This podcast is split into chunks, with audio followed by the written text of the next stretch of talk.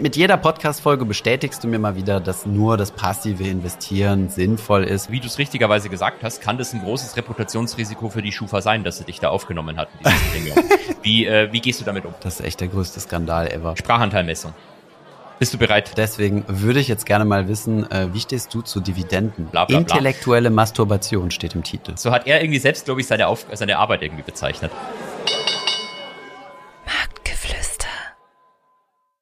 Hallo und herzlich willkommen zu dieser Podcast-Folge Nummer 41. Ich habe mir die Frage gestellt, wie viele Leute wohl angefangen haben, den Podcast zu hören und dann gehört haben, dass da irgendwas im Hintergrund passiert in der letzten Folge und dann auf YouTube geswitcht sind. Und Melanie hat mir tatsächlich gesagt, dass sie das gemacht hat. Deswegen war auf YouTube die Folge 40 unsere bestlaufendste Folge. Ja. Aber ähm, ja, ich klinge heute ein bisschen verschnupft. Sorry dafür. Ich bin es auch tatsächlich. Ähm, anstrengende Woche. Sprechen wir gleich drüber. Aber zunächst einmal herzlich willkommen, lieber Holger. Danke, Thomas, für diese äußerst äh, lang, äh, langwierige Begrüßung heute. Mhm, gerne. D den Eindruck, äh, der hier erweckt werden mag, schon durch die Intro, dass du einen größeren Anteil an diesem Podcast hast, dem werden wir gleich mal später noch mit echten Daten entgegenhalten. Ähm, unserem Aufruf sind nämlich sehr, sehr viele Menschen gefolgt, äh, drei an der Zahl und haben äh, mir in unterschiedlicher Komplexität ähm, Daten zugeschickt. Aber ich mhm. habe eine andere Frage an dich, die ich eigentlich stellen muss ähm, ja, bitte. Community schon fast gezwungen hat. Also der Bart.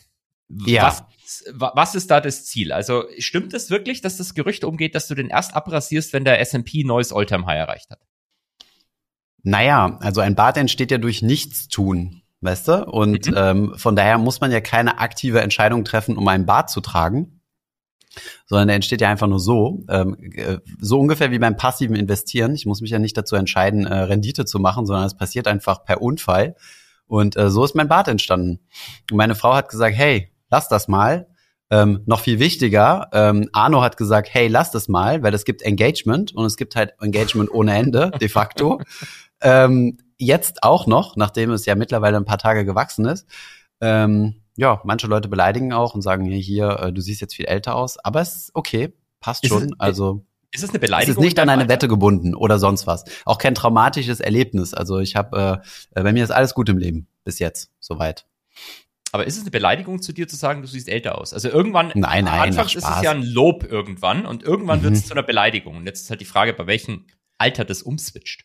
Nein, nein, alles gut. Ähm, nö, äh, passt schon. Also manche Leute sagen, ah, rasier ab und so. Und äh, auf der Konferenz, wo ich war, ich war auf der OMR Anfang der Woche, äh, da hat mich auch, ich weiß jetzt nicht mehr, wer es war, aber voll nett, so auf so einem, auf so einem Finance-Dinner-Abend jemand zur Seite geholt und hat gesagt, übrigens, mal ähm, als Meinung von einem Mann, der Bart steht dir richtig gut. ich sage, okay, Dankeschön. Meine Inbox ist voll, meine Insta-Inbox damit. Aber das nochmal von, äh, von, von, äh, von, von Person zu Person zu hören, ist doch wunderbar. Aber wenn du das Ganze noch auf die Spitze treiben möchtest, was Engagement mhm. Rate mhm. betrifft, dann müsstest du jetzt ja. anfangen, den Bart einseitig teilen. Rasieren. Genau, ich wollte gerade sagen, einseitig einfach abrasieren.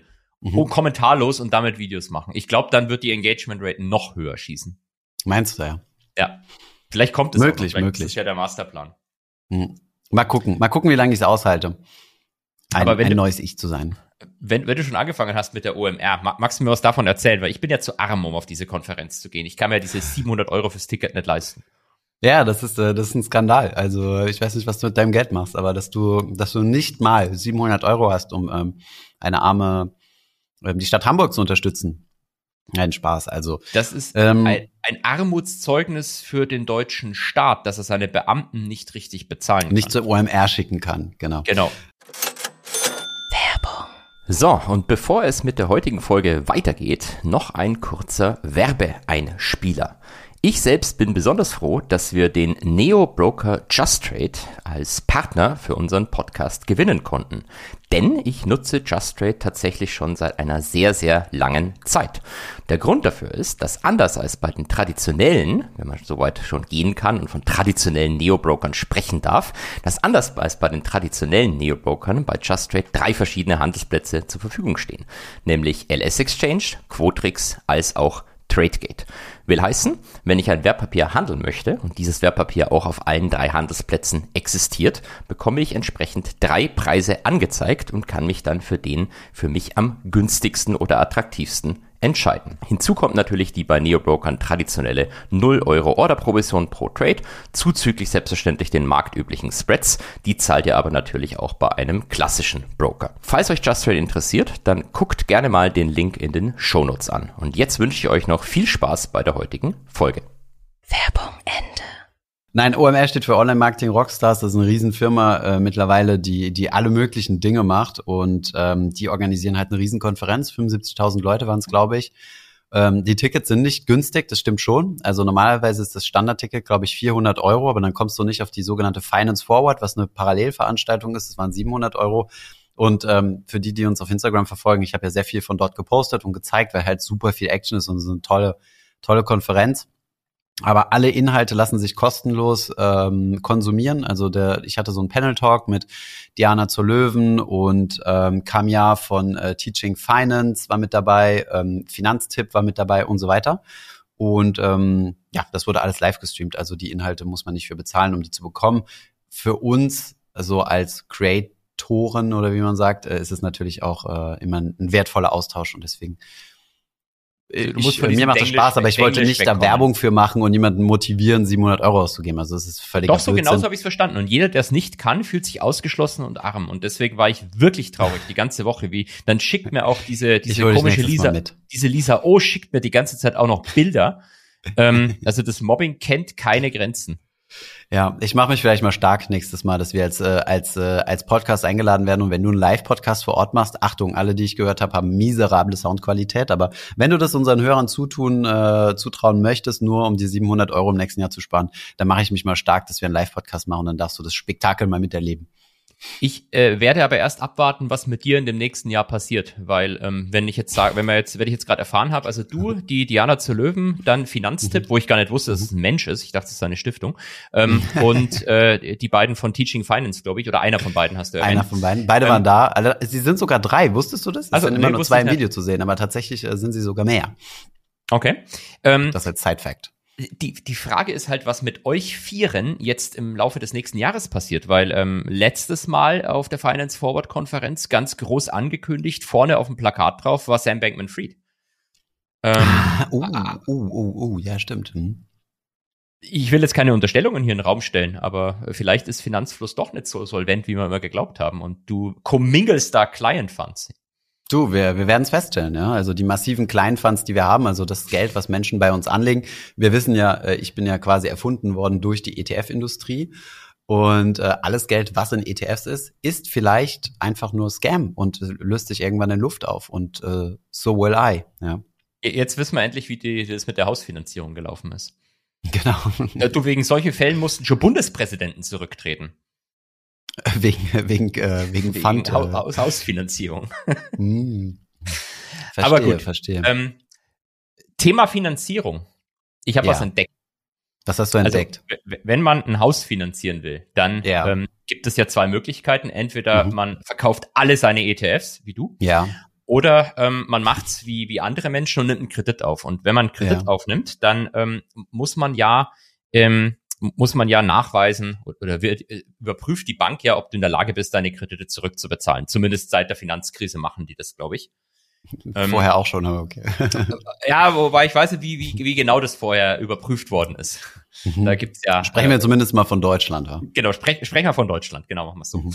Ähm, und der, der Klassiker ist ja, was äh, doch Banken oder insbesondere auch, äh, wenn du mieten willst, dann wird's ja auch schon angefragt, ähm, musst du so eine, ähm, äh, musst du so einen Schufa-Nachweis na- beilegen oder Ja. Banken werden wahrscheinlich da auch anrufen. Ich weiß gar nicht, wie das genau funktioniert. Da gibt's eine direkte Schnittstelle, die drücken da auf den Knopf und kriegen die Schufa-Infos. Dann kommt dein, dein, dein Leben im Prinzip da rausgelassen.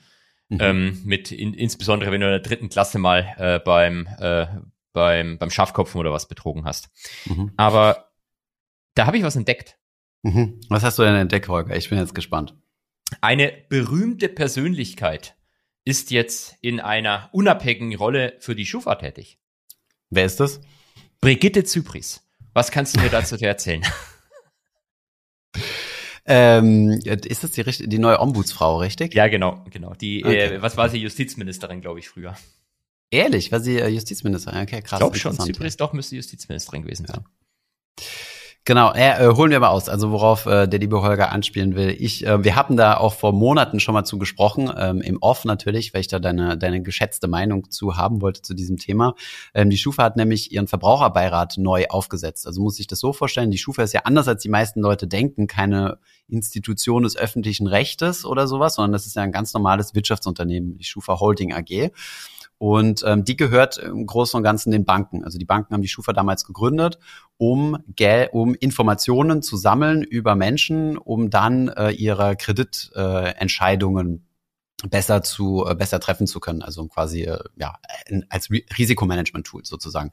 Jetzt muss ich äh, sehr wahrscheinlich äh, den Zuschauern oder Zuhörern hier nicht erklären, dass die Schufa äh, den besten Ruf hat, den man in Deutschland so genießen kann, zusammen mit GEZ und ähm, und, äh, und weiteren Instituten. Ähm, genau. Und und Charles Schwab, genau. Und äh, ja, die haben so einen Verbraucherbeirat. Das bedeutet, das ist so, eine, so ein Gremium, ähm, was äh, dem Vorstand, ich glaube, äh, zweimal im Jahr findet das Ganze statt, ähm, den Vorstand challengen kann und mhm. äh, Vorschläge einreichen. Und ich wurde vor ein paar Monaten angefragt, ob ich gerne Teil dieses Gremiums wäre und habe sehr, sehr lange überlegt, ob ich das machen soll.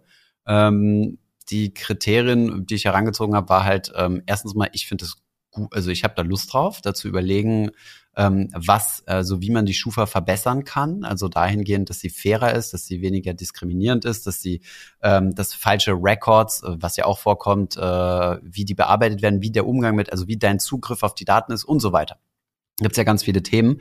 Aber die Frage, die ich mir gestellt habe, erstens mal ähm, ist natürlich ein Reputationsrisiko. Und zweitens, ähm, wie ist da der Impact? Also ist das nicht, äh, ist das nicht so ein ähm, Feigenblatt-Gremium? Sowas gibt's ja auch, ne? Solche Gremien, die dann einberufen werden, die einfach schön klingen. Und ähm, genau, dessen ja, war ich mir bis vor kurzem nicht sicher gewesen, was das ist und ähm, habe dann mal zugesagt und ähm, letzten Dienstag Genau, war die, war der erst, das erste Treffen von diesem neuen Verbraucherbeirat, mhm. der komplett neu aufgesetzt wurde, mit neuen Rechten auch. Also der hat jetzt das Recht bekommen, will da gar nicht so ins Detail gehen. Ich möchte absolut keine Werbung für die Schufa machen, ja, aber nur damit ihr den Kontext versteht hat das Recht, mit einer Zweidrittelmehrheit dem Vorstand äh, Vorschläge zu machen, zu denen er sich öffentlich äußern muss. Also wenn wir etwas anders sehen als der Vorstand, dann können wir ihn dazu auffordern, etwas zu, zu unternehmen. Und wenn er sich dagegen entscheidet, dann muss er öffentlich dazu Stellung nehmen. Kannst dir vorstellen, was das pressetechnisch bedeutet. Ich habe ganz viele Ideen, die du da einbringen musst. Ich würde gerne, dass der Schufa-Vorstand dazu Stellung nimmt, ob es Sinn machen würde, einen Todesstern zu bauen. Kannst du das bitte, das haben sie mal mit, mit, mit Obama gemacht. Da musste Obamas Mitarbeiter offiziell Stellung nehmen, ob die USA einen Todesstern bauen sollen. Hat dann gesagt, nee, machen sie nicht, ist zu teuer. Äh, kannst du das Geil. bitte auch machen? Das fände ich mega. Mein Gott, mein Gott. Und dann, aber, äh, genau, ja. Aber jetzt mal zurück zu diesem Reputationsrisiko, weil das finde ich schon ja. einen wesentlichen Punkt. Ja. Ähm, weil das ist ja, wie du es richtigerweise gesagt hast, kann das ein großes Reputationsrisiko für die Schufa sein, dass sie dich da aufgenommen hatten. wie, äh, wie gehst du damit um? Du, äh, ich habe mit dir drüber geredet und gefragt, ob das in Ordnung für dich ist. Nein, Scherz beiseite. Ähm, ja, ich glaube also, wie gesagt, das ist jetzt erstmal was, was ganz wichtig ist. Ähm, das ist eine private Sache. Also ich bin da quasi als Berater und muss keinerlei Kommunikation tätigen. Das war mir schon mal wichtig. Und Finanzlos ist da nicht mit drin. Also ich, ich äh, äußere dort meine, meine private Meinung, wie man Dinge besser machen kann. Ähm, das geht nicht, äh, das, das läuft nicht über Finanzlos oder sonst irgendwas. Das ist schon mal ganz wichtig, um da die Unabhängigkeit. Und wir haben natürlich keinerlei, oder ich habe natürlich keinerlei keinerlei Pflicht darüber zu kommunizieren. Ich mache es natürlich trotzdem, weil mir das ja. wichtig ist, dafür Transparenz zu sorgen, aber keiner zwingt mich dazu irgendwas. Und ähm, ich bin auch absoluter Noob in diesem Bereich. Von daher hat mich das auch ziemlich gereizt. Ähm, ich kenne mich so ein kleines bisschen am Rande mit, mit Thema Geldanlage und Co. aus, aber so mit Schulden so mh, hm, relativ wenig. Ja, wenn, wenn man genug Geld hat, braucht man keine Schulden. Na, also ich würde es eher sagen, wenn unsere Community genug Geld hat, ja. Also ja. unsere Community, also ich meine, wir wurden, äh, wir haben vor kurzem zwei, ohne jetzt die Namen zu nennen, weil sonst springt mir Arno wieder an die Gurgel, wenn ich hier zu viel interne ausplaudere, aber wir haben vor kurzem zwei Kreditkartenpartnerschaften verloren, weil unsere Kunden zu schlecht sind. Das bedeutet, ähm, die Leute, die wir zu diesen Kreditkartenanbietern äh, geschickt haben, ähm, die überschulden sich halt einfach nicht genug und zahlen halt nicht genug äh, Überzugszinsen, sondern die bezahlen die Kreditkarte und sind dann auch noch so drei, mit bezahlen mit der Kreditkarte und sind dann auch noch so dreist, ähm, diese, diese Schuld quasi wieder zu, ähm, zu begleichen. Und zwar so schnell, dass sie keine Zinsen dafür bezahlen. Deswegen sind unsere Kunden unattraktiv. Ähm, Im Broker-Bereich sieht das Ganze anders aus, da mag man uns. Von daher, da, da, da werden ähm, halt die Knockouts rauf und runter gehandelt. Ähm, Genau, aber genau. vielleicht das als, äh, als äh, Erklärung für die Community. Äh, äh, berichtige mich, wenn ich da falsch liege, Thomas. Aber bei Kreditkarten in Deutschland ist es ja, glaube ich, schon so, dass per Default die Lage so ist, dass äh, du damit zahlen kannst und am Ende des Mhm. Monats wird sie dann vom Girokonto oder sonst wo vom hinterlegten Konto abgebucht.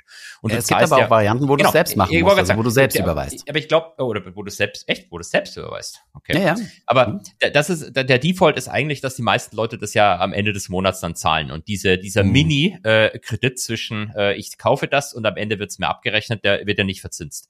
Und deswegen, also bei meiner Amazon-Kreditkarte war es immer so, kriege ich dann immer Anrufe und Pop-up-Mails und sonst was Mhm. von von der äh, Landesbank Berlin, die diese Kreditkarte gemacht hat, glaube ich immer noch macht, Ja. auch wenn keine Neukunden mehr zugelassen werden.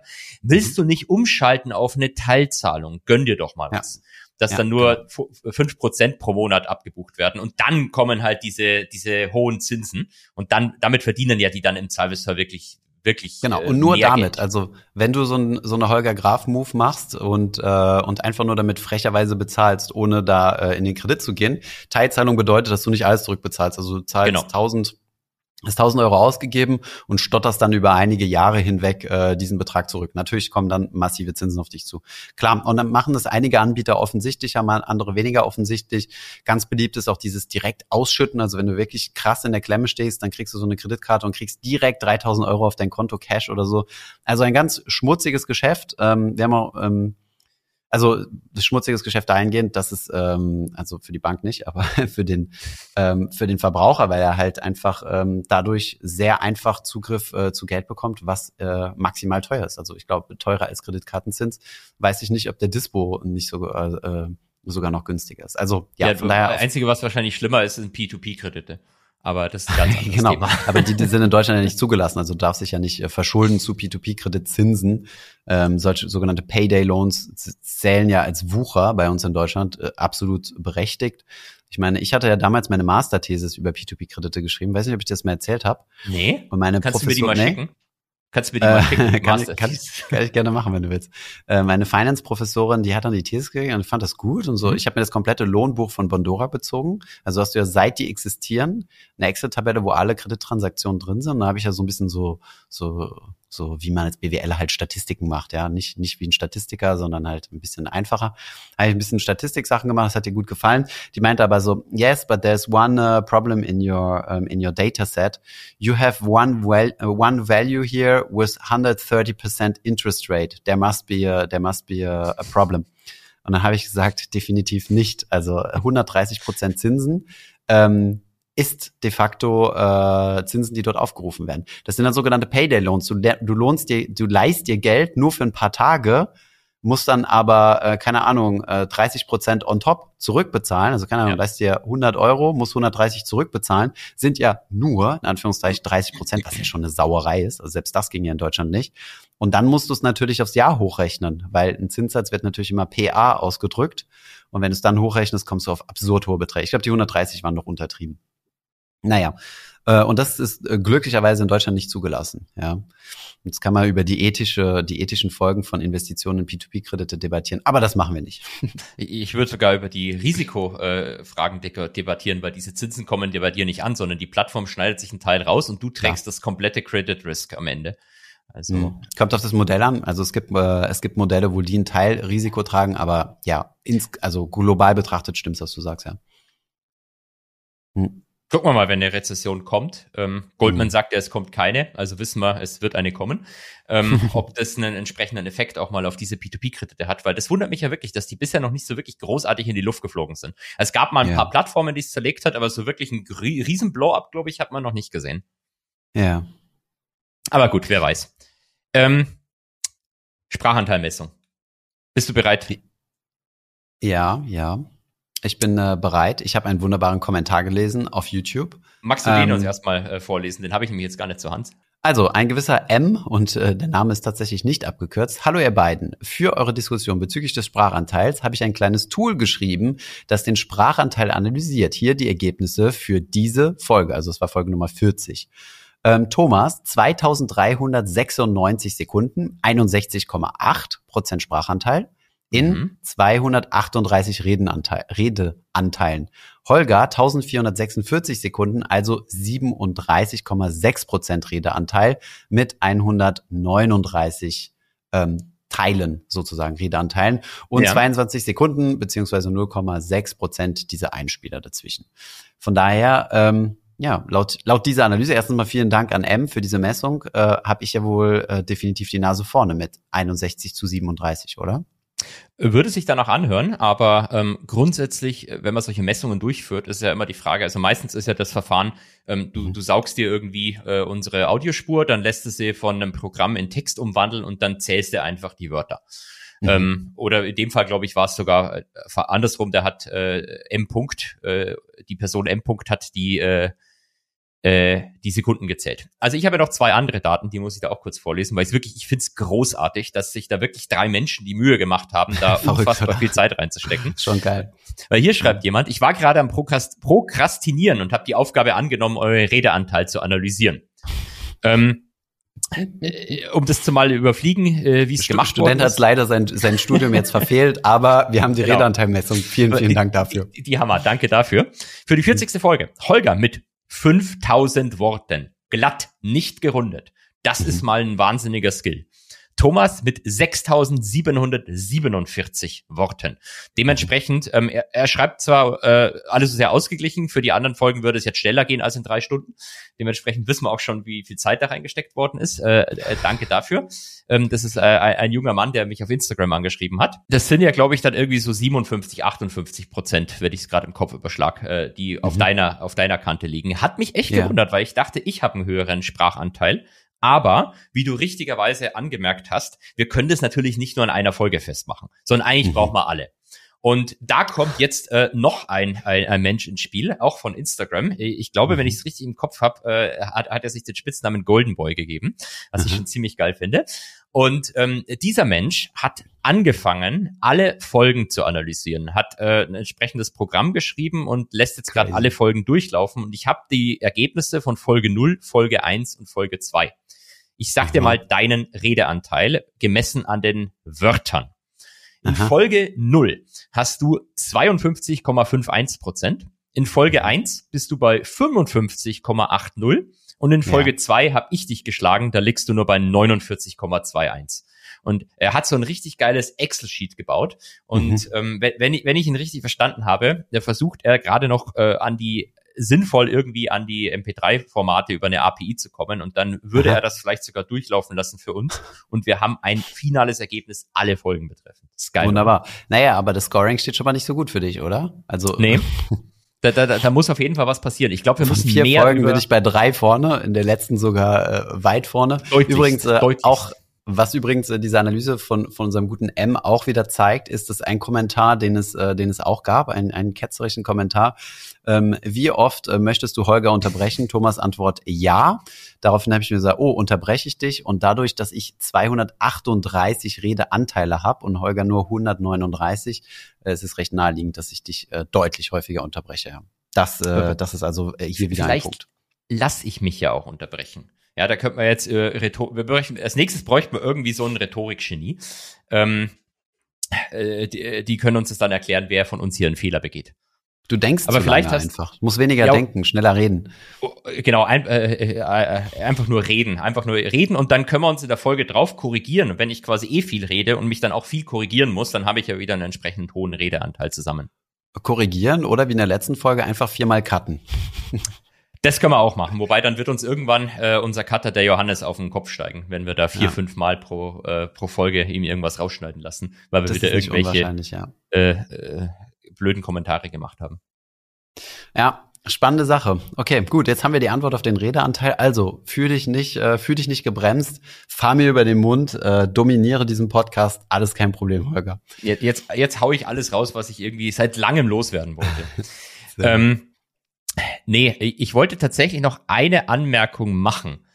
Ja. Ähm, was diesen LIBOR-Skandal, beziehungsweise äh, auch Euribor-Skandal, und das hast du ja nicht bloß bei den Zinsen gehabt, das hast du ja, Ja. Ähm, wo hast du es noch bei, bei Beim Gold teilweise, ne? Ich hätte jetzt auch gedacht, Gold war, glaube ich, was und F FX, wenn ich mich nicht auch täusche, aber äh, jetzt lehne ich mich schon wieder zu weit aus dem Fenster. Jetzt noch mal kurz äh, abrappen. Also es ging um, in der letzten Folge genau. ging es darum, wie Geldmarktfonds das abbilden, die Zinsen. Der Index ist der Ester und der wurde ersetzt, das war der Nachfolger Ester. vom Ester. Äh, der wurde, der hat den Euribor ersetzt. Ähm, den Ionia, Ionia. Ionia, sorry. Und, genau, äh, den kurzlaufenden. Und der hängt irgendwie mit dem Euribor zusammen und der Euribor mit dem Libor und da gab es ja diese Skandale. So. Genau, das ist die vereinfachte Manipulationsskandale. Hm. Genau, du hast ja auch richtig gesagt, dass diese Zinsen teilweise einfach festgelegt worden sind, indem man verschiedene Banken gefragt hat, die dann ihre Voten mhm. abgegeben haben. Und ähm, da wissen wir ja aus äh, Bloomberg-Chat-Nachrichten, die da teilweise äh, abgefangen, in Anführungszeichen, oder aufgezeichnet worden sind, dass mhm. da äh, nicht alles ganz sauber gelaufen ist. Mhm. Und äh, eine, eine Person hat angemerkt, ähm, ob das wirklich so eindeutig ist, dass es sich hierbei nur um äh, böse Banker gehandelt hat, die Profit machen wollten, äh, weil äh, äh es gibt ja zum Beispiel auch mehrere Fälle in Deutschland, äh, in denen, glaube ich, die UK-Justiz eine Auslieferung beantragt hat, aber Deutschland mhm. abgelehnt hat, diese Leute auszuliefern und die dann nicht vor Gericht gekommen sind. Und mhm. man könnte ja argumentieren, dass es vielleicht teilweise auch irgendwelche ganz äh, äh, Junior-Banker noch waren, die einfach ähm, Referenzzinsen angeben mussten, für die es eigentlich gar keinen Markt gab und dementsprechend mhm. natürlich irgendwie ähm, was erfunden haben. Und ich ja. bin in dem, in dem Fall so nicht in meiner Zeit drin. als Praktikant auch immer ganz gerne. Einfach Zahlen erfunden, wenn keine Zahlen erfinden. ChatGPT macht es ja auch angeblich, dass es manchmal einfach irgendwie Definitiv. Zahlen erfindet. Hm. Aber ähm, das Ganze hat mich an eine Story erinnert und die wollte ich einfach bloß kurz erwähnen. Ähm, wenn man nämlich in die Finanzkrise zurückgeht, da gab es einen Goldman Sachs Händler, der als, äh, ich bin kein Franzose, deswegen musst du mir helfen, Fabrice Tour, spricht man das so aus? Ja, war der Franzose? Äh, ich am Namen hätte ich, dachte, ich jetzt Jérôme Kerville, ich, ich, glaub, ich dachte, äh, ja, Jérôme ja. Kerville, der bei der Société Générale war Franzose, aber Fabulous Fab weiß ich nicht, wer das war. Ja. Äh, also er heißt auf jeden Fall Fabrice Tour, es hört sich so ein bisschen französisch an, vielleicht war ja. er auch kein Franzose, aber ich kann einfach Namen nicht aussprechen, wenn sie französisch sind. Ja, ähm, und schlimm. der wurde ja in, äh, vor Gericht auch get, äh, verurteilt und wurde dann auch von der Presse so richtig zerlegt. Also ich habe jetzt auch noch aus 2014 ähm, einen Spiegelartikel zum Beispiel gefunden, mhm. der da so als das abgrundtief böse dargestellt wird, weil er so arrogante Nachrichten an seine Freundin damals geschrieben hätte. Und diese arroganten mhm. Nachrichten gingen im Wesentlichen so, er ist der Fabulous Fab, also der fabulöse äh, Fab, wie man ihn wahrscheinlich übersetzen kann. Mhm. Äh, er, das Kartenhaus wird um ihn zusammenbrechen und er ist der Einzige, der überlebt, nachdem alle so Finanzprodukte verkauft haben, die er nicht mal selbst versteht. Mhm. Ähm, und das, das wurde ihm immer so ein bisschen angelegt äh, oder hingelegt, dass er halt so ein arrogantes Arschloch sei, der sich selber als mhm. Fabulous Fab bezeichnet. Und den Teil in den Messages, der das so ein bisschen revidiert, der wurde dann nie in der Presse berichtet. Nämlich hat er eigentlich an, an seine Freundin geschrieben, irgendwie, äh, My boss keeps calling me Fabulous Fab, even though there is nothing fabulous about me. Ähm, mhm genau dieser Teil, der vielleicht ihn jetzt nicht unbedingt von dem äh, freispricht, dass er irgendwelche Produkte verkauft hat, die er nicht hätte mhm. verkaufen sollen, ähm, aber äh, ihm zumindest eine gewisse Menschlichkeit wiedergibt. Dieser Teil wurde dann wissentlich oder unwissentlich ignoriert und dementsprechend äh, glaube ich, ist es tatsächlich vielleicht falsch, da jetzt alle Leute, die mit dem Leiber-Skandal zu tun haben, als äh, raffgierige Menschen zu bezeichnen. Mhm. Vielleicht gibt es auch ein paar, die da einfach reingerutscht sind, wie Markus Braun bei Wirecard ich bin immer, ich bin immer wieder beeindruckt durch das, äh, durch das Level an Empathie, was du, äh, was du einfach ausstrahlst. Das ist unglaublich. Also du kannst dich äh, in, in jede Menschengruppe äh, reinversetzen und was Positives sehen. Das ist, es ist unglaublich. Insbesondere in ich, Leute, die Verbrechen begangen haben. genau, genau. ähm, ich habe in der Zwischenzeit herausgefunden äh, und ChatGPT gefragt, äh, war, wer Fabulous Fab ist und äh, Fabrice Tour is a French, uh, has a French nationality. He is a former Goldman Sachs trader who came into the public eye during the financial crisis 2007 bis 2008. Ja. Genau. Und äh, weiß ChatGPT auch, was er jetzt macht? Äh, nein, er schreibt sogar bewusst, as my knowledge cuts off in September 2021, we had um, transitions into Ah, yeah, yeah. He had uh, transitions into academia and was working as a economics prof. Genau. Also er ist jetzt ein Wirtschaftsprofessor. Ja, richtig. Und dieser Spiegelartikel hat noch ganz gehässig gesagt, irgendwie, ja, jetzt will er in die Wissenschaft gehen, hoffentlich macht er das nicht und was er den Studenten dabei bringen kann, bla bla bla. Intellektuelle Masturbation steht im Titel. So hat er sich selbst genannt. So hat er irgendwie selbst, glaube ich, seine, Auf seine Arbeit irgendwie bezeichnet. Aber mhm. der Punkt ist ja, er ist wirklich Professor jetzt. Er ist Assistant Professor äh, in, in, Dänemark und mhm. ich habe mir seine Webpage angeguckt äh, und seine Publikationen Und er hat eine Publikation Revise and Resubmit beim Journal of Finance. Und dementsprechend mhm. alle, die ihn äh, verarscht haben, dass er wissenschaftlich ein Vollidiot sei, äh, mhm. dürfen sich da, glaube ich, mal entschuldigen, weil das Journal of Finance ist das mit Abstand beste Journal im Finanzbereich. Und Revise und Resubmit bedeutet, du hast da was eingereicht und die Gutachter haben gesagt, es ist kein Bullshit, aber verbessere bitte folgende Sachen und dann mhm. entscheiden wir final. Ist noch keine mhm. Veröffentlichung, aber überhaupt das zu schaffen, ähm, das, das schaffst du nicht, wenn du überhaupt keine Ahnung hast. Also dementsprechend mhm. ähm, bin ich gespannt, äh, was wir, was wir da forschungstechnisch noch von ihm erleben werden. Du bist also jetzt verstehe ich nicht mehr, warum du immer äh, Lagarde so kritisierst als äh, als äh, als ähm, ge, wie nennt man das als als Verbrecherin als, als Straftäterin aber für ja. Fabio das Farb hast du ein Herz Das ist eine gute Frage. Da, da hast du recht. Da, da, das sind beides Franzosen. Ich muss Franzosen natürlich gleich behandeln. Ähm, die interessante Frage ist jetzt, äh, ist er wegen einer Straftat verurteilt worden? Ähm, oder war das eine Zivilrechtsklage? Das ist eine sehr gute Frage. Gute Frage, ja, tatsächlich. Was ja interessant war, ist ja, dass Goldman ihn relativ schnell hat fallen lassen. Ne? Also es gab ja da null Deckung, null Schutz. Es war ja direkt so, hey, hier ab, frisst ihn. Äh, ich ich glaube, Goldman hat ihm die Anwälte bezahlt bis zum Ende, oder? Okay. Ich hatte aber, da, also äh, ja, das, daran zweifle ich glaube ich nicht, aber vielleicht verwechsel ich es dann auch. Gut möglich. Das, das, da könnt ihr uns dann wieder korrigieren das kann natürlich auch sein, aber das war ja die Franzosenbank. Aber nee, Spaß. Also da könnt ihr mhm. uns, äh, da könnt ihr uns gerne mal korrigieren. Ähm, vielleicht ist es auch, vielleicht ist es auch eine Straftat, nach der er verurteilt worden ist. Das weiß ich jetzt nicht, aber du hast recht. Ich muss die beide gleich behandeln äh, und dementsprechend ist er schlimmer dran, weil er hat tatsächlich, glaube ich, eine Strafe gezahlt für seine Straftat. Frau Lagarde wurde ja zwar verurteilt, aber es gab keine Strafe wegen ihrer herausragenden Persönlichkeit. Okay, gut dann ähm, dann verstehen wir mal hier deine deine deine zweideutige oder deine zwei äh, wie nennt man das? Nicht zweideutige Messung, aber oh Gott, wir müssen aufhören mit solchen ich, Sprüchen. Ich, ja, ich bin auch ganz schlecht, was Sprüche betrifft. Aber dann frage ich dich jetzt mal wieder was, Thomas, weil ich darf ja nicht zu viel Redeanteil haben. Ich habe ähm, jemandem versprochen, dass ich dich was frage. Und das habe ich ihm letztes Mal versprochen, vorletztes Mal, und ich weiß seit wann nicht mehr. Und mhm. die Bitte ist, Thomas, du hast irgendwann mal was von einer Insolvenzverwalter-Anekdote erzählt. Könntest du die, mhm. nur angedeutet, könntest du die erzählen? Und ich muss ganz ehrlich sagen, ich weiß leider nicht, was er meint, aber ich habe ihm mhm. versprochen, dass ich es jetzt endlich mal frage. Weißt du, was er meint? Ähm, nee, nicht wirklich. Also ich hatte das jetzt im Kontext mit dem Schufa.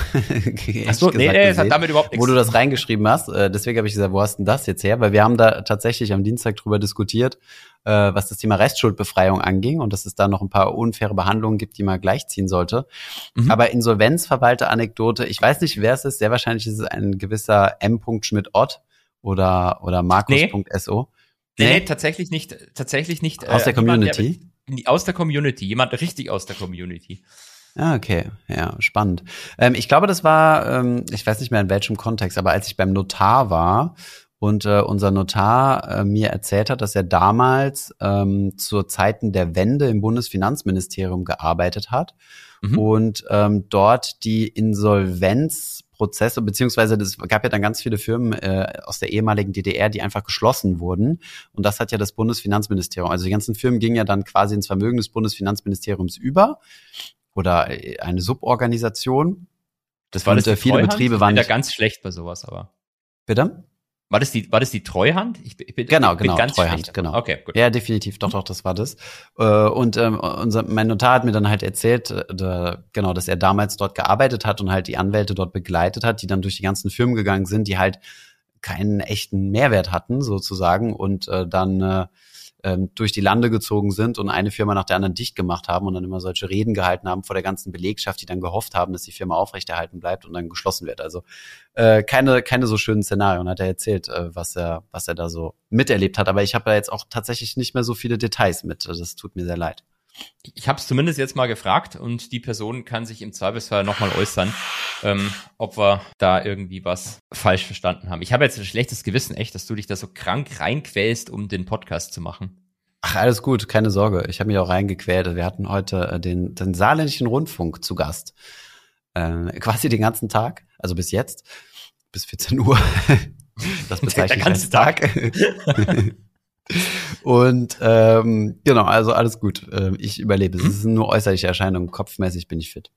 Ist es eine Home Story, das die mit dir da gemacht haben? Oder wann, wann, wann senden wir das? Wann, wann dürfen wir das erfahren? Das weiß ich gerade gar nicht genau, aber tatsächlich ähm, gab es mal einen fundigen, äh, fündigen ähm, Journalisten beim, äh, bei der Saarbrücker Zeitung, und der mhm. hat mal irgendwie so einen Post gemacht oder so einen Artikel geschrieben, ohne dass wir davon wussten, über die Saarländer, die in Berlin durchstarten. Also Arno und mich meinte er damit.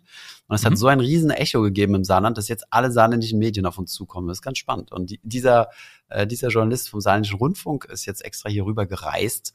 Ähm, alleine sogar. Also sonst kenne ich das vom öffentlich-rechtlichen immer, dass die ein Kamerateam haben, mindestens einen Tonmann und äh, super equipped und allem drum und dran.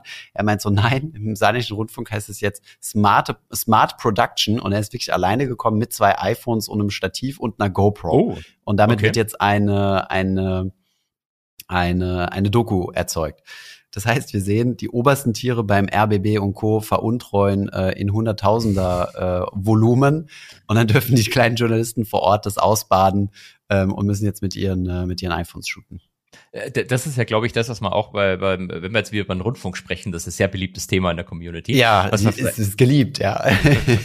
Haben wir auch schon eine Stern, eine ein Stern Bewertung kassiert auf dem ja. Podcast. Danke dafür. Jetzt, jetzt äh, muss der Podcast deabonniert werden. Jetzt reden Sie über GEZ. Nee, aber ich glaube, was mal, was, was da schon richtig ist und äh, wenn ihr da irgendwo arbeitet, lasst uns das auch gerne mal wissen. Ähm, diese, diese Riesengehälter, die da gezahlt werden, das kriegen ja bloß die Obersten. Also wenn du da irgendwie, äh, wie diese Dame da in Berlin oder Tagesschausprecher, glaube ich, verdienst du auch nicht schlecht. Jan Hofer haben sie ja mal, glaube ich, mhm. irgendwie die, die Kamera weiterlaufen gehabt, lassen. wo sie über Immobilien gesprochen genau, haben. Genau, ja. über seine Immobilien. Warum arbeitest du eigentlich noch, Jan? Ich weiß es auch nicht. Ich weiß es ich auch nicht. Ich weiß auch nicht genau. ähm, ich glaube, die, die, die, die kleinen Journalisten äh, werden im Zweifelsfall da nicht so gut bezahlt, sondern das sind, das, das Gehalt ist sehr verzerrt durch diese, äh, in Anführungszeichen, sehr Seniorenmenschen, die sich da mhm. äh, dann Gehalt wahrscheinlich mehr als die Bundeskanzlerin reinschneppern. Und es geht also, ja, also es kommt immer ein bisschen, ein bisschen drauf an. Also ich glaube, insgesamt verdienst du beim Öffentlich-Rechtlichen nicht schlecht. Also das ist zumindest das, was er eben zu mir meinte, O-Ton. Ähm, er, er hat sich selbst als Mittelschicht bezeichnet. Da habe ich natürlich direkt gesagt, oh. ah, so, so, so eine Million im Jahr. Million halt, im ne? Jahr, Wie genau. Friedrich Merz. Cool. Ja, klass, klassische Mittelschicht. Und ähm, ähm, genau, aber ich glaube, es gibt ja sehr viele, ähm, die arbeiten ja sehr viel mit Volontären und vor allem ja. mit externen Produktionsfirmen. Ne? Und diese Produktionsfirmen, die betreiben dann halt das Lohndumping ähm, und ziehen halt die, die Preise runter. Da habe ich auch schon mit vielen Leuten drüber gesprochen, die halt äh, äh, froh sind, äh, wenn sie dann mal Aufträge kriegen aus dem öffentlich-rechtlichen und die Firmen, die halt, die Produktionsfirmen, die dahinter stehen, die zahlen die halt richtig mies, ne? Also da ist das Gefälle dann halt nochmal groß zwischen du bist wirklich im öffentlich-rechtlichen angestellt und äh, du bist äh, ja. Zubringer. Ich glaube, das Einzige, was die Öffentlich-Rechtlichen da machen können, um ihr Image wieder reinzuwaschen, wäre den Marktgeflüster-Podcast kaufen und uns den Slot vor der Tagesschau geben mit einer halben Million mhm. für jeden im Jahr. Das fände ich ja. jetzt fair. Ja, fände ich auch. Ja, ja, ja. Wir haben ja schon viel dafür getan. Erstens mal aufgefordert, die GZ äh, zu bezahlen. Genau. Und zweitens, ähm, und zweitens haben wir uns ja gerade stark gemacht. Also da haben wir uns stark gemacht und eine halbe Million im Jahr ist ja quasi pro bono für die. Genau, ja. Das leiert man sich ja mal so schnell aus den Rippen, ist ja kein Problem. Würdest du dann auf die OMR kommen, wenn du eine halbe Million kriegen würdest? Nee, dann würde ich mich wahrscheinlich in der Zeit lieber an den Strand irgendwo nach. Wo gehen, wo die, gehen die Influencer immer hin? Santorini, oder? Ja, ich war auch schon mal in Santorini, da haben wir unsere Hochzeitsreise gehabt dorthin. Aha, oh, oh, ja gut, du bist ja auch ein Influencer, das ist ja. Nee, nee, aber also tatsächlich nur drei Tage zum Entspannen nach den Dings und wir waren gar nicht in diesem klassischen, also Santorini, ähm, ähm, also in diesem Ort da, weißt du, mit den blauen Türen und ja, das mit den Kirchen überall. Genau. Genau. Sondern wir haben uns tatsächlich eine ausrangierte Fischerhütte gemietet, also, also die quasi so in den Fels reingeklopft ist, wo früher die Fischer ihre Boote dann drin hatten und dann haben die einfach nur mhm. vorne die Tür aufgemacht, das Boot ins Wasser gezerrt, also wirklich so 20 Meter vom äh, da, wo das Meer anfängt. Und äh, da haben ähm, fündige äh, Santurianer ähm, äh, so, so kleine Bungalows reingebaut. Und das war mega geil. Du bist dann quasi direkt am Strand und so, komplett alleine. Daneben war direkt so ein Restaurant. Wir den ganzen Tag sind wir nur geschwommen und gelesen und äh, ins Restaurant und das war's. Und dann einen Tag sind wir auch nach Santorini und das ist wirklich so, wie man denkt, furchtbar. Äh, überall stehen oder? Leute, äh, äh, überwiegend äh, äh, ähm, ja, russische Frauen viel, also zumindest was damals so gewesen, die sich von ihren Freunden oder, oder Männern abfotografieren lassen. Das war richtig crazy. Also ähm, ja, deswegen habe ich von Santorini keine Bilder gemacht und wir haben auch nur einen Tag dort in der Stadt verbracht und äh, das hat uns dann gereicht. Ja. Irgendwann erzähle ich dir mal von meiner Venedig-Erfahrung. Also das war echt die, die, der schlimmste Urlaub überhaupt. Ehrlich? Aber- ich finde Venedig cool. Ich war damals mit meinem Vater, aber. Ich, Venedig ist, glaube ich, cool, wenn keine anderen Menschen da wären. Und deswegen verstehe ich auch die Venezianer, die äh, eigentlich keinen Bock auf die ganzen scheiß Touristen haben. Ähm, Mhm. was ich gut fand, was ich nicht wusste, ist, dass Louis Vuitton da extrem aktiv ist in Venedig. Also die haben äh, ihre Verkäufer, die sitzen da einfach auf der Straße und verkaufen dir irgendwie für 10 Dollar oder für 10 Euro so eine Louis Vuitton-Tasche. Ähm, nennt sich ja Ja. Abschöpfung der Konsumentenrente im unteren Einkommensbereich. Ja, genau, Finde ich, finde ich Geil. ganz clever. Und Rolex kriegst du auch massenweise. Ja, Rolex-Uhren. ja es, es sind alle da unten. Sonnenbrillen, alles. Qualitativ top. Und, und bald gibt's da auch noch die äh, Schuhe, die Adidas zusammen mit äh, Kanye West gemacht hat. Hast du das Mhm. mal gelesen? Ja, das hat mir jemand erzählt, dass, äh, dass die jetzt äh, verramscht werden quasi. Die haben ja eine riesen Produktion vorher nochmal gehabt und du kannst Eine die jetzt Milliarde an massenweise Wert haben die erkaufen. rumliegen. Die haben eine Milliarde an Wert von diesen Schuhen rumliegen noch und verkaufen die ja nicht mehr, weil sie die Zusammenarbeit mit ihm gekündigt haben. Ja. Und sukzessive, ähm, also ja, da gab es irgendwas auch bilanztechnisch, wollten sie nicht alles abschreiben, also die haben einen Teil abgeschrieben und ähm, ja, versuchen das jetzt irgendwie loszuwerden, aber hm, vielleicht werden die dann dort verkauft, ja. Genau, das wäre noch mal eine Idee.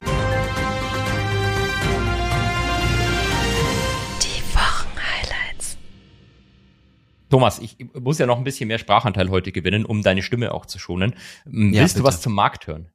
Unbedingt. Ich will jetzt Un- unbedingt, unbedingt. wissen, wann kommt unser nächster YOLO-Trade? Oh shit, ja, der, der kommt auch noch. Ähm, da muss ich äh, zu meiner Schande gestehen, hänge ich ein bisschen hinten nach. Aber ich, ich Kein werde Problem. mich vielleicht. Du kannst mit einer Goldman-Garten-Story kompensieren, das ist gar kein Problem. Das wird das nächste Problem. Ich weiß gar nicht, ob ich eine habe. Aber ich, vielleicht fällt mir spontan bis, bis gleich noch eine ein. Ähm, Marktzeug gibt's nicht viel zu sagen. Es gab Inflationsdaten, ähm, CPI, Konsumentenpreisinflation in den USA. Ähm, ich weiß nicht, ob du es auch gerade in unserem tollen äh, Cheat Sheet siehst. Ist im Wesentlichen alles wie erwartet reingekommen. Auch Ja. Auf Monatsbasis äh, sowohl die Headline als auch der Kern äh, 0,4 Prozent plus. Auf Jahresbasis die Headline-Inflation äh, minimal. Moment, plus heißt, die Inflation ist hoch, ja? Also äh, die Preise sind 0,4%. gestiegen. Die, die Preise sind um Okay. 0,4 Prozent im Vergleich zum Vormonat gestiegen. Hm. Ähm, Warum guckst du den vor Monat an? Das ist, vor Jahr ist so interessant. Ne? Jetzt kommt das nächste jetzt. Ah, okay, okay, sorry.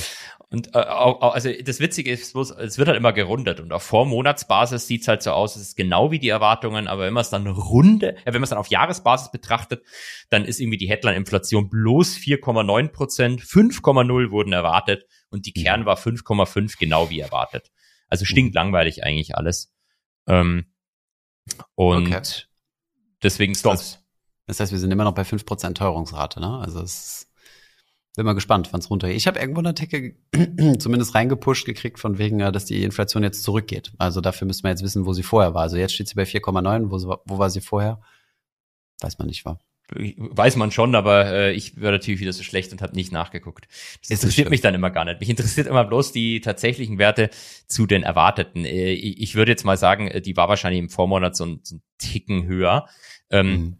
Was, was der Markt so ein bisschen gefeiert hat, war, ähm, dass man eine weitere Verlangsamung gesehen hat bei dem, was die Fed als Supercore bezeichnet. Also Servicepreisinflation ohne äh, Energie und ohne Haus, also Housing. Ähm, das, das war auch irgendwie der niedrigste Wert seit Juli. Und ähm, im, im Prinzip äh, ist, wird alles immer geiler, Inflation fällt, äh, aber halt nicht so stark wie erwartet, aber trotzdem Stonks, Stonks. Stonks denn hoch, oder was?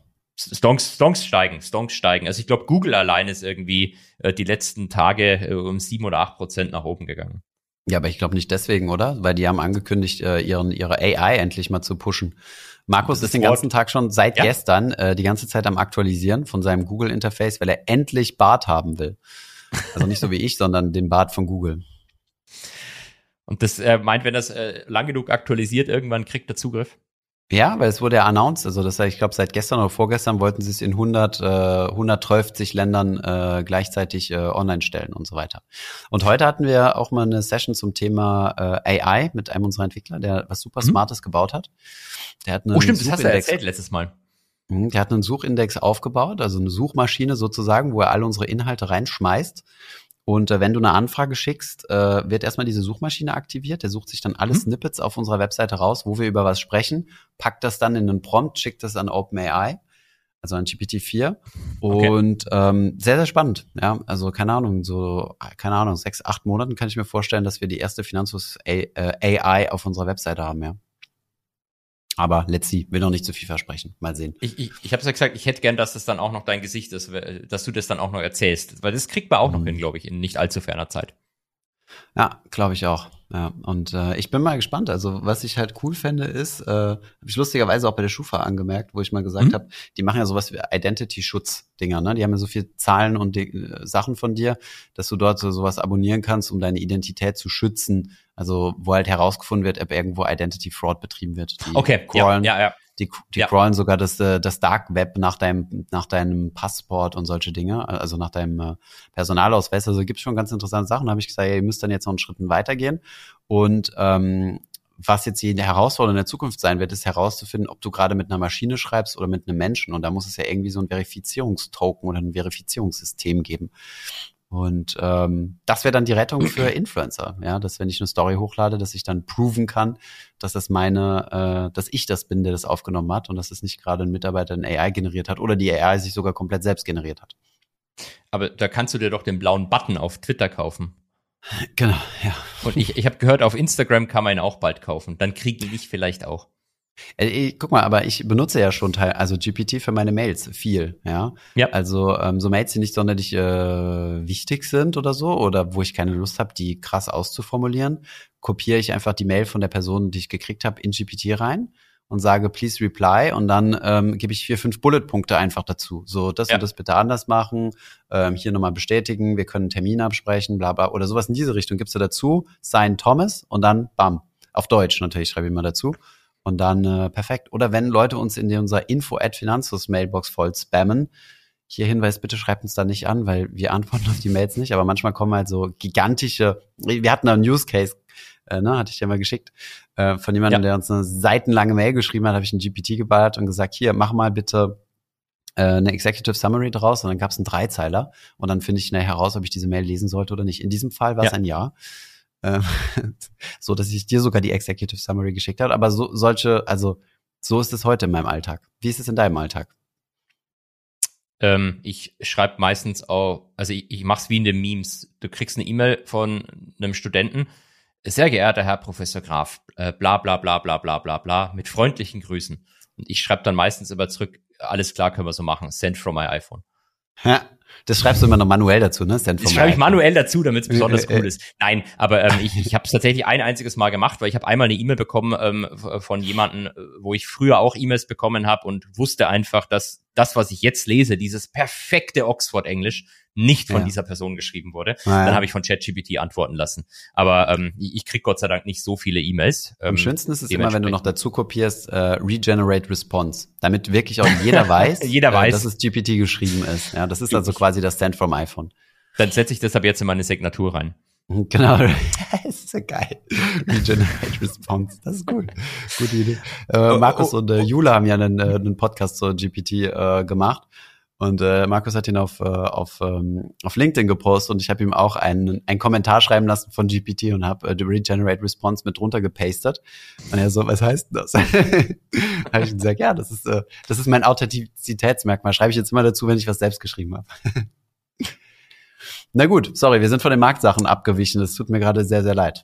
Wir waren eigentlich schon fast fertig. Ich wollte eigentlich nur eine Prädiktion äh, ausgeben. Wir haben ja. jetzt letztes Wochenende keine Bank gesehen, die pleite gegangen ist und die von oh, JP schade. Morgan auf Kosten der Steuerzahler gekauft werden konnte. Deswegen habe ich mhm. eine neue, die PacWest. Mhm. Ähm, ja. Die hat es diese Woche wieder zerlegt, nachdem der Deposit Flight, also die Leute, die ihre Kundeneinlagen abziehen, sich äh, anscheinend wieder beschleunigt hat und man sei im Gespräch mit mehreren potenziellen Investoren. Mhm. Ähm, aber wenn ich mal den Aktienkurs schon anschaue, würde ich sagen, schauen wir mal, ob es diese Bank am Montag noch gibt. Aktienkurs 22,7 Prozent runter. Von wann ist der Screenshot? Äh, der Screenshot ist von gestern Abend oder von gestern Nachmittag. Mai, ja. Hm, okay. Äh, ja, steht da 11. Mai, 16.30 Uhr. Äh, okay, spannend. So kann man da nicht eine YOLO-Wette draus machen, wobei sehr wahrscheinlich, also darauf shorten wird sehr wahrscheinlich teuer sein, weil jeder das macht derzeit, oder? Da, da wird dir wahrscheinlich niemand mehr irgendwie ein Short-Produkt drauf verkaufen, würde ich fast vermuten. Und wenn, dann wird es der Spread des Todes sein. Oh, Holger, ey, das ist, das ist das ist du, halt du, das. Mit, je, mit jeder Podcast-Folge bestätigst du mir mal wieder, dass nur das passive Investieren sinnvoll ist, weil du mir immer noch keinen Get Rich Quick äh, Hot Aktientipp äh, runter unter untergebracht hast. Du, wir, wir hatten alles schon. Ich, ich habe dich versucht, vom Copy-Trading zu überzeugen. Ich habe dich versucht, von aktiven Fonds zu überzeugen. ähm, der Invest Kramer ETF, den hat man ganz oft diskutiert. Ähm, ich, ich kann dir ja nur Sachen anbieten, aber du nimmst sie ja nicht wahr. Ja, äh, übrigens, Markus hat eine Hot News für dich. Also nächstes ja? Mal, wenn ihr sprecht, dann äh, genau, dann, dann wird er dir was zu announcen haben. Das lassen wir jetzt mal so als Teaser gibt's da stehen. Gibt's dann wieder einen Shitstorm? Wie beim letzten hoffentlich, Mal? Hoffentlich, hoffentlich. Darauf, davon lebt dieser Podcast. What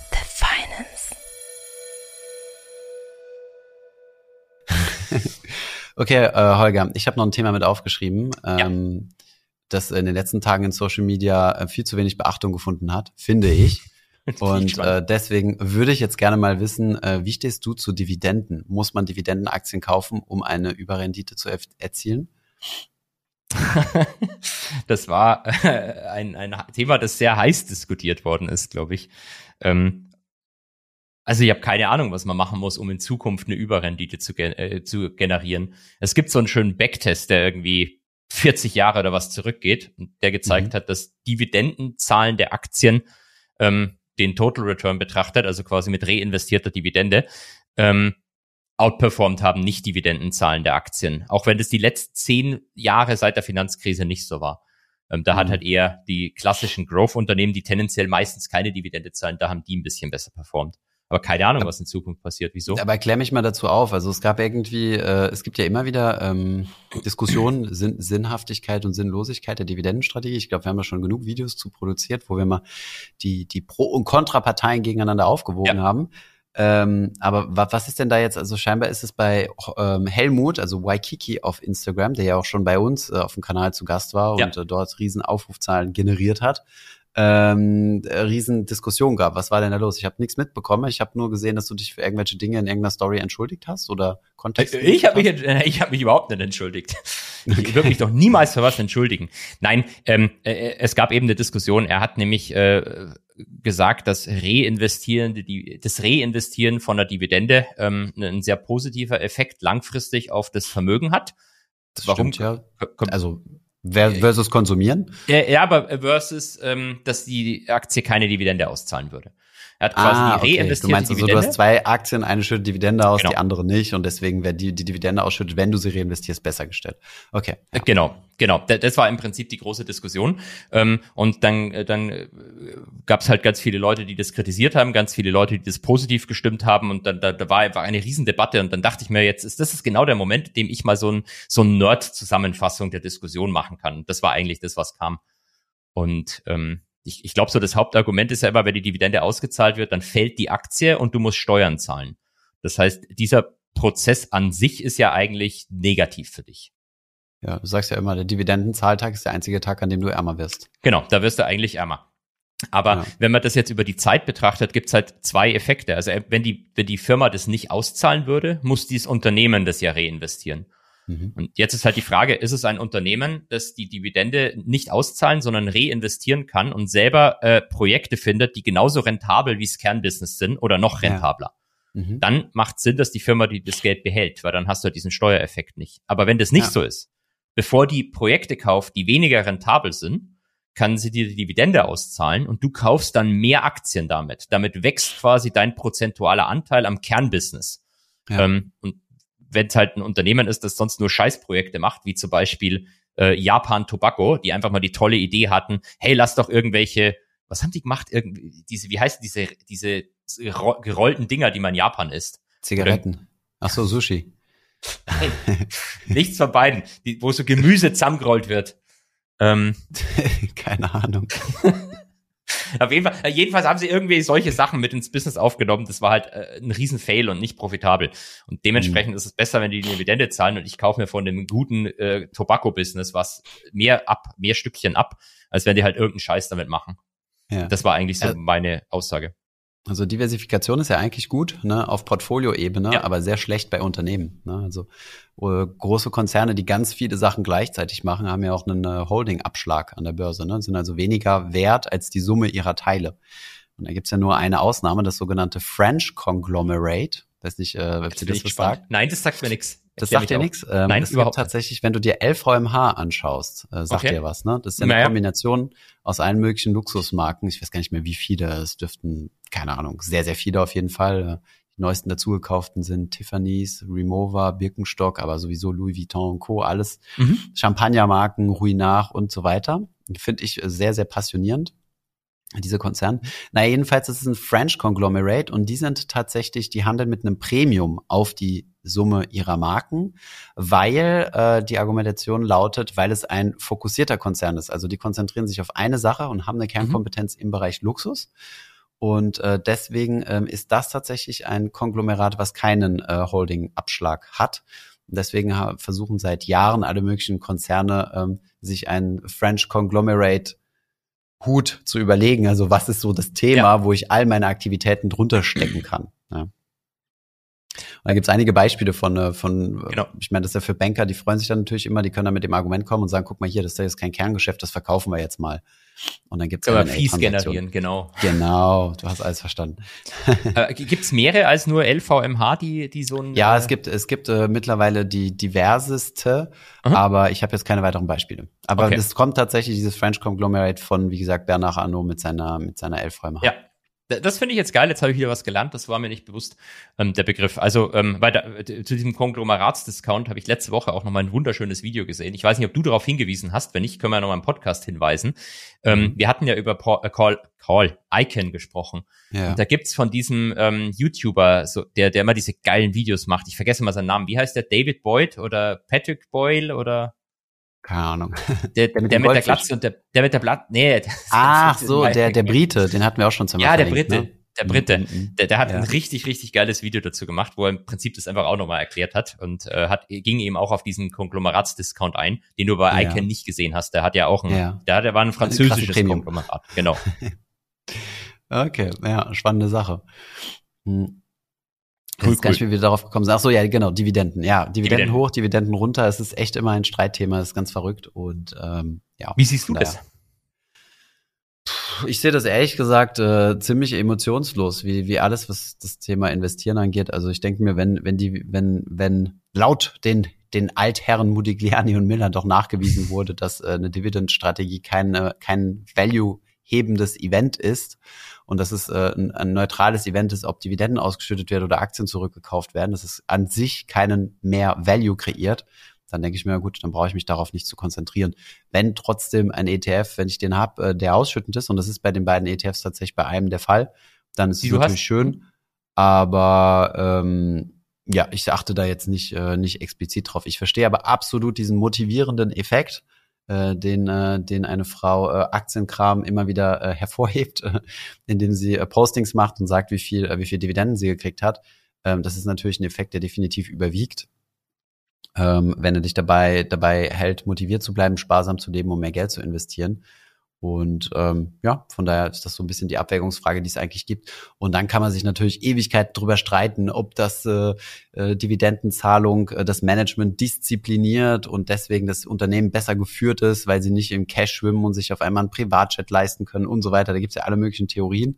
Aber gut, dann, wenn du da in diese Diskussion einsteigst, dann bist du in zwei Jahren noch dabei. Man könnte ja zum Beispiel auch anführen, was mir jetzt spontan noch eingefallen ist. Bayer hat ja auch immer eine Dividende gezahlt und hat trotzdem Monsanto gekauft. Ja, genau. Das ist echt der größte Skandal ever. Aber, gut. Aber me- meistens hast du ja auch nicht den Vergleich. Du kannst ja nicht Amazon mit einer Dividende kaufen. Geht ja nicht. ähm, genau, genau. Also du kannst sie bei und außerdem, äh, wie es so, so was was das Schöne an der Börse ist, jeder hat irgendwann mal recht. Äh, das heißt, äh, du kannst in die Historie reinschauen, äh, wo Dividendenaktien der absoluten Outperformer waren.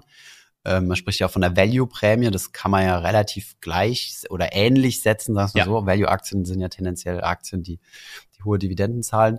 Und äh, in den letzten Jahrzehnt würde ich jetzt mal behaupten, oder vielleicht noch länger, da ähm, ähm, da haben äh, Value- und Dividendenaktien underperformed und vielleicht kommen wir jetzt wieder in eine Phase, wo die, wo die outperformen, wer weiß. Was, was uns direkt zu der nächsten Frage bringt, die da ja angeschlossen werden kann.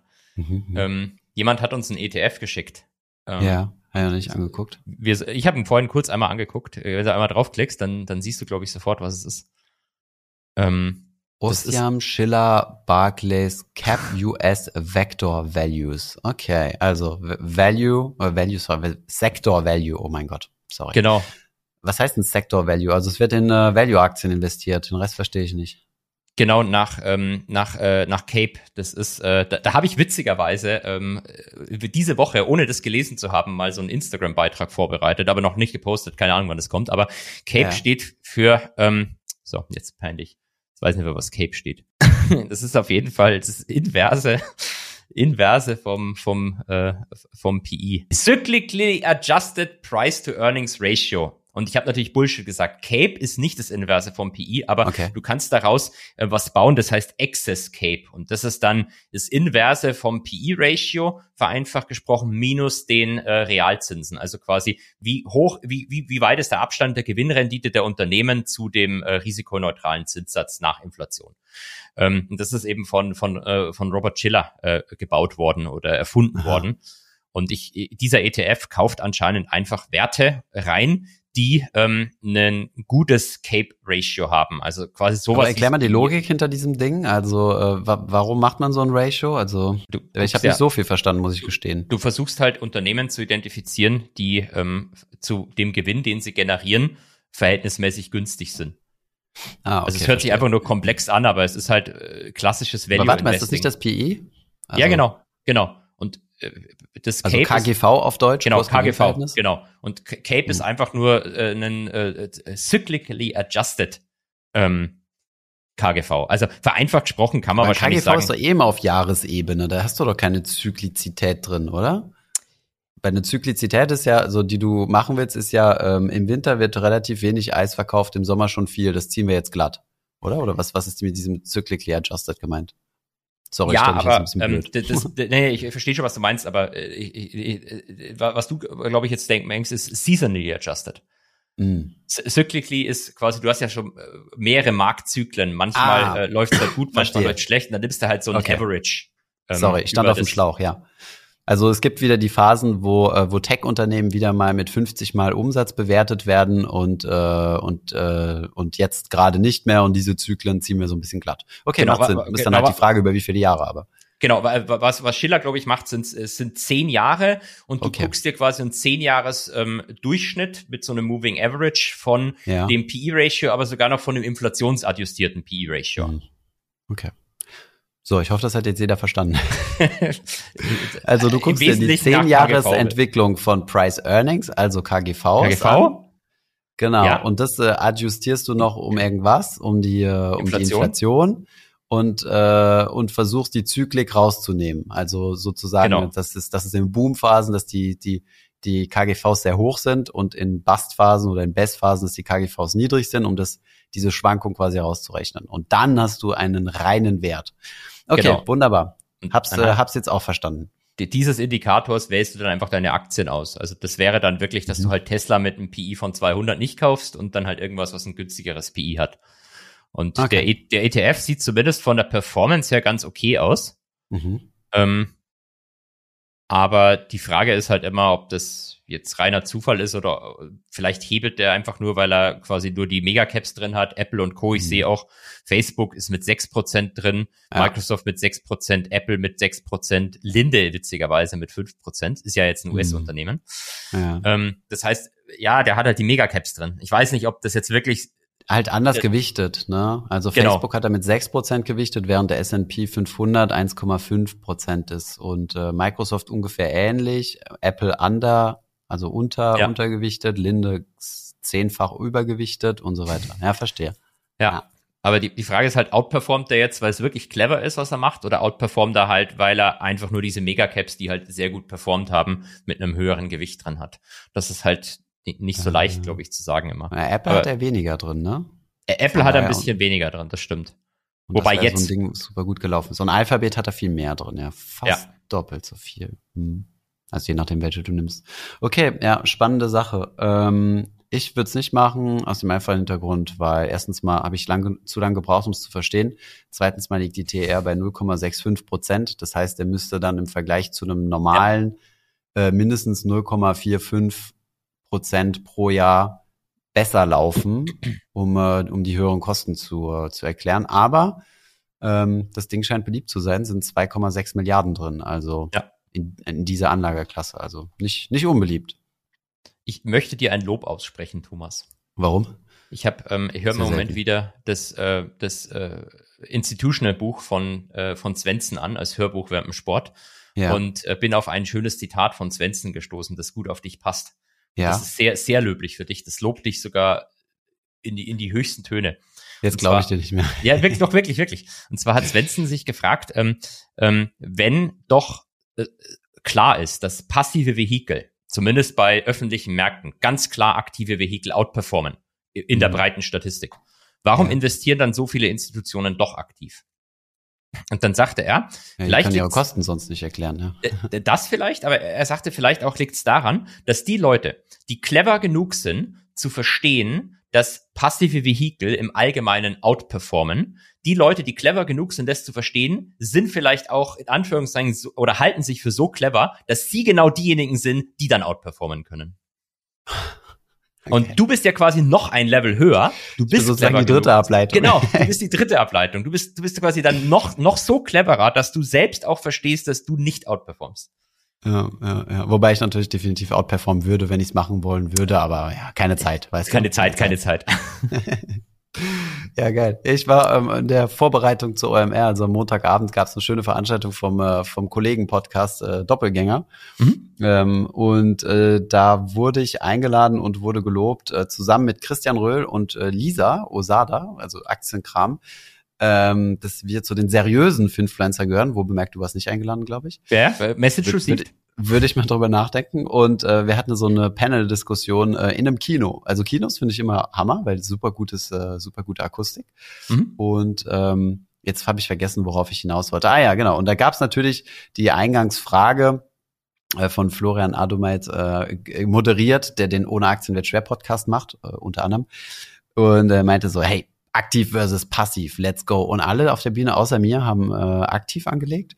Das heißt, ich war schon mal äh, ganz klar in der Unterzahl, aber Christian Röhl ist mir dann zu Hilfe geeilt und meinte so, ja, äh, was er an mir gut findet, ist, dass ich die Dinge immer so differenziert und nicht dogmatisch sehe. Also investiert in eure blöden Hedgefonds und Hebelzertifikate. Ich mache mein Ding. Ciao. gut. Sind wir alles, haben wir alles geschafft? Oder ähm, ja, ich glaube schon. Wir sind jetzt schon bei ja. einer Stunde fünf. Genau. Die, die Geschichten aus dem Goldmann-Garten müssen wir nächstes Jahr mal wieder, nächstes Jahr. Nächstes, Jahr. Ups, falscher Versprecher. Jetzt hast du doch tatsächlich gelegt, dass wir uns so machen wollten, als ob, äh, Jetzt senden wir einfach nur die aus dem letzten Jahr die Folgen. Genau. Wir wiederholen jetzt einfach die Folgen die nächsten Monate, bis das Jahr ja, vorbei wir ist. Haben zu aufmerksame Zuschauer, Hörer, Stimmt. Hörer, Zuschauer, was, Hörerinnen, Beides. Zuschauerinnen, alles. Na gut. Na gut. Ich meine dir, Holger, ähm, ich äh, wünsche dir ein wunderschönes Wochenende. Ich werde mich auskurieren und dann hören wir uns nächste Woche in voller, in voller Energie und so. Äh, voller Energie. Gute Besserung wünsche ich dir und bis bald. Äh, Dankeschön und äh, ich schaue mir am Wochenende die Pack West an und schau mal, ob die Platte geht. ich bin gespannt. Bis dann. Ciao. Ciao.